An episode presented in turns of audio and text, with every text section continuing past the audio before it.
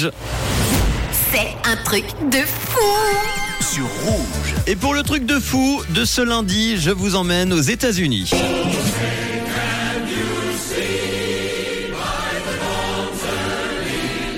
Alors je vais vous parler en ce début de semaine d'une très étrange agression qui a eu lieu dans le Tennessee. Alors les faits ont eu lieu dans l'hôtel Hilton, c'était il y a quelques jours au centre-ville de Nashville très exactement. On campe le décor, un employé d'hôtel s'est introduit dans la chambre d'un de ses clients la nuit tandis qu'il dormait pour y faire quoi? L'agresser Non. Le voler Non. Le tuer Non plus. Le client de l'hôtel était en voyage d'affaires. Il a déclaré à la police qu'il s'est soudainement réveillé vers 5 heures du matin alors qu'un homme était en train de lui sucer les orteils. Oui, vous avez bien entendu, il est sucé les orteils.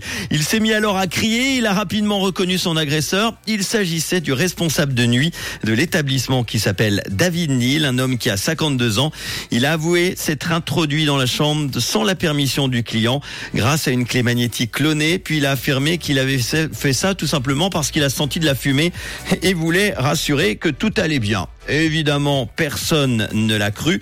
Le responsable a été placé en garde à vue dernier et inculpé de cambriolage aggravé et d'agression. Puis il a été placé en détention avec une caution euh, fixée quand même à 27 000 dollars. Alors moi, je vous conseille vraiment, si vous devez partir en week-end, en vacances dans les prochains jours, fermez bien la porte de votre chambre d'hôtel.